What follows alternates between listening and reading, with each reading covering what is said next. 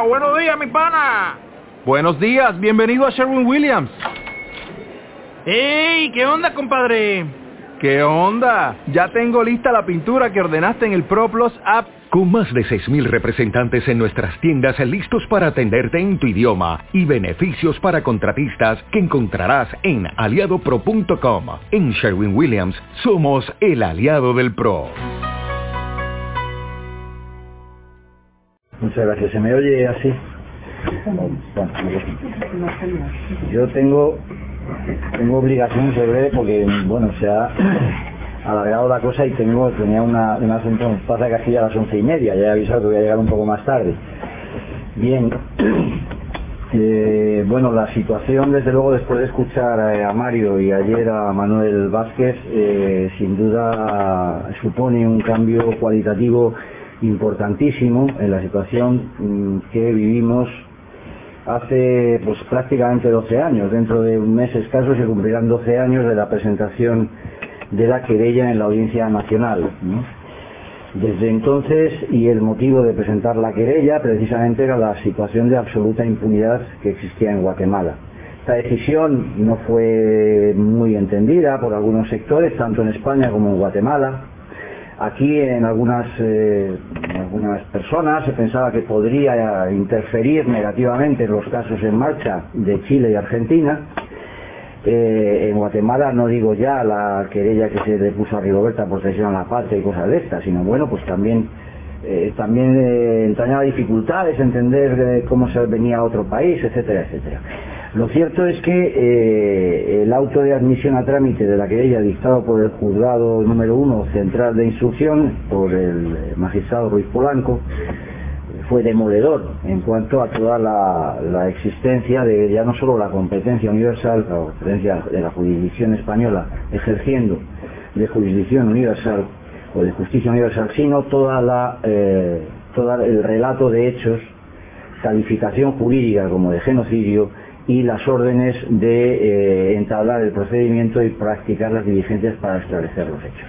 Yo creo que ese auto eh, histórico dentro de esta causa supuso, yo creo que mm, despejar muchas de las dudas, aclarar algunas de las incógnitas sobre la viabilidad de esa, de esa querella. Desde entonces, eh, desde luego, el camino procesal ha sido horroroso, pero desde luego creo que nos podemos felicitar todos del camino, de, este camino. La sentencia del Tribunal Constitucional dictada en el caso Guatemala ha entrado a formar parte de la historia jurídica, de la historia judicial, y no hay más que ver la cantidad ingente de referencias que se han hecho a dicha sentencia, cuyo recurso fue puesto por nosotros, por el grupo de abogados que llevábamos las distintas acusaciones. Eh, decía Tatiana que efectivamente llevamos acusaciones, llevamos muchas acusaciones, ya no solo acusaciones populares. Estamos representando en la querella presentada en España también a víctimas con nombres y apellidos, víctimas guatemaltecas, víctimas españolas, asociaciones de derechos humanos, organizaciones sindicales, como es el caso de Comisiones Obreras eh, sindicato que ha estado presente desde el primer momento y hasta el último va a estar presente con todas las organizaciones eh, en la búsqueda de la justicia para Guatemala. Decía que el camino procesal ha sido tortuoso, pero desde luego a día de hoy yo creo que todos nos tenemos que felicitar. La situación ha cambiado de forma radical y, repito, basta escuchar a Mario y bastaba escuchar ayer a Manuel para darnos cuenta de que estamos en un escenario completamente diferente de la inexistencia total y absoluta del cero acción judicial en Guatemala en el año 99, basta poner un ejemplo que se dice en la querella. El caso de la embajada española, que todos conocéis, todos conocéis también que creo que duró abierto los dos meses o 40 días, creo, que se tardó en identificar los cadáveres y entregar las pertenencias. Y hasta ahora, bueno, hasta ahora, hasta hace, hasta hace un rato. Por tanto, esa era la situación con Mon y el, resto de militares campando a sus anchas e incluso eh, dándose todavía hechos como en el 97 en la masacre de Shaman a la que se ha hecho referencia. La situación, como digo, actualmente es de forma eh, radical. España, es verdad, Guatemala ha dado pasos adelante y España, en cierto modo, ha dado pasos para atrás. Es evidente que la reforma de la ley, de la ley orgánica del Poder Judicial del 2009 supone evidentemente un retroceso histórico practicado con nocturnidad y alevosía, eh, precisamente para dar satisfacción a determinados poderes El enjuiciamiento del juez de Garzón, desde luego, tampoco ayuda mucho a la credibilidad de nuestro país en este sentido. También lo ponía ayer de manifiesto eh, la compañera Elvia. Por tanto, son pasos que hay que poner de manifiesto. Sin embargo, eh, Guatemala, la situación, desde luego, tal como nos lo han explicado, difiere muchísimo, radicalmente de la de entonces, lo que nos lleva a un escenario jurídico nuevo. Y es, y, Mario ha empleado una de las palabras claves que yo creo que mm, nos van a vincular en el futuro, que es la complementariedad. Eh, lo cierto es que la situación en la Audiencia Nacional no ha sido ni la querella ni todos los trámites procesales que hemos hecho, no ha sido un acto simbólico, no es unos papeles simbólicos que podamos hacer en absoluto. Basta decir que desde el año 2006 los querellados tienen una orden internacional de búsqueda y captura tienen una resolución judicial donde se les imputan los gravísimos actos de genocidio, con fechas, lugares, nombres, medio de actuación, nombres de víctimas, formas, cadenas de mando. Resolución a la que me remito ya no solo en el auto de admisión de la querella, sino precisamente una de las consecuencias de la frustrada, frustrada o no comisión rogatoria, y es que al cabo de un mes de volver, o menos de un mes, de Guatemala, la Audiencia Nacional, el juez Pedras, dicta este demoledor auto judicial en el que no solo imputa, concreta, detalla y especifica los horrorosos crímenes que figuran en el dicho auto, que es de julio de 2006, sino que además ordena la detención y la prisión incomunicada y sin fianza, perdón, comunicada y sin fianza, de eh, todos los querellados. La situación evidentemente es distinta. De, una, de un halo de impunidad absoluta en el año 2009 a un señalamiento internacional, a una orden de detención, de busca y captura, con un relato eh, escabroso y escandaloso de acciones criminales, de acciones genocidas, de delitos contra la humanidad que pesan sobre los iniciales 8 ya. Hay algunos de ellos están prófugos, otros han muerto y he visto en estos días lo que en Guatemala la organización Hijos publicaba, la muerte no a sueldo o algo así. Es verdad, Incluso algunos han muerto sin ser absueltos, pero habiendo pasado por el trago de haber estado detenidos. Es el caso de Germán Chupina, por ejemplo. El caso de eh, Arredondo. Y los casos de Donaldo Álvarez, prófugo de la justicia desde hace tiempo, precisamente estuvo a punto de ser detenido en México como consecuencia de una orden de la Audiencia Nacional. Y esa es la situación, es decir, es una situación radicalmente distinta. Pero no nos hemos quedado ahí. Recientemente hemos vuelto a presentar, estamos presentando en la audiencia ampliaciones eh, de la querella y eh, los planes a los que ha hecho referencia el plan Sofía, la operación Sofía, el plan Victoria, están en la Audiencia Nacional de España y están admitidos a trámite por el Juzgado Central de Instrucción número 1.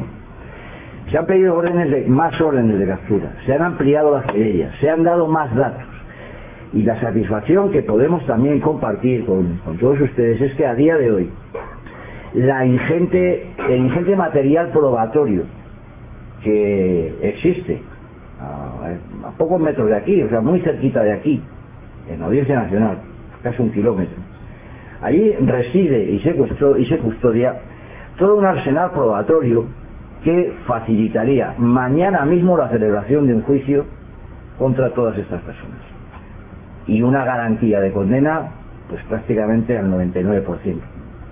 Es decir, durante todos estos años no solamente se han dado estos pasos, sino que se han traído testigos, se han aportado periciales, se han incorporado documentos, se han, ha venido muchísima gente de Guatemala a declarar, peritos, víctimas, que por primera vez han tenido su ocasión, después de tantísimo tiempo, de contar a un juez los horrores vividos y las consecuencias de aquella tragedia.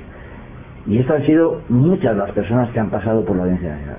Los informes forenses que se han aportado y que han sido ratificados, desde luego han sido demoledores e incorporan un material probatorio de primerísima calidad, además ratificados ante la Audiencia Nacional.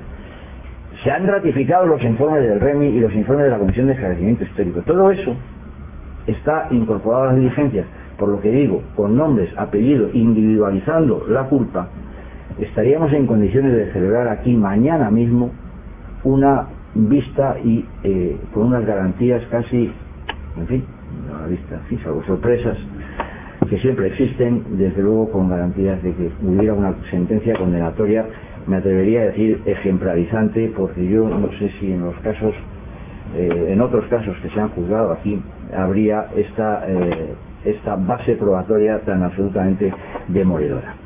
Decía que esta situación actual es muy diferente y bueno, vamos a ver, vamos a ver cómo mm, el, el, hecho de que Guatemala efectivamente haya dado estos pasos, y yo desde luego quiero felicitar a las organizaciones de derechos humanos, a la Fiscalía y a los ejemplares defensores del Ministerio Público. Y siempre digo que no es lo mismo defender los derechos humanos y luchar contra la impunidad en España que hacerlo en Guatemala. Y dicho esto, yo creo que debemos ser conscientes de cómo coordinar esfuerzos para seguir adelante. No voy a entrar en disquisiciones jurídicas por falta de tiempo y porque yo creo que ahora mismo no estamos en una situación de plantearnos la doble incriminación, la supletoriedad, la subsidiariedad, la concurrencia de jurisdicciones. Vamos a ser complementarios. Porque yo creo que eso es lo lógico, lo razonable y lo de sentido común. Y porque en definitiva estamos todos, las organizaciones, las víctimas, el Ministerio Público, guatemaltecos, incluso la Audiencia Nacional, a pesar de los fiscales de la Audiencia Nacional, que todo hay que decirlo, a pesar de ellos, estamos donde estamos, muy a pesar de la Fiscalía de la Audiencia Nacional.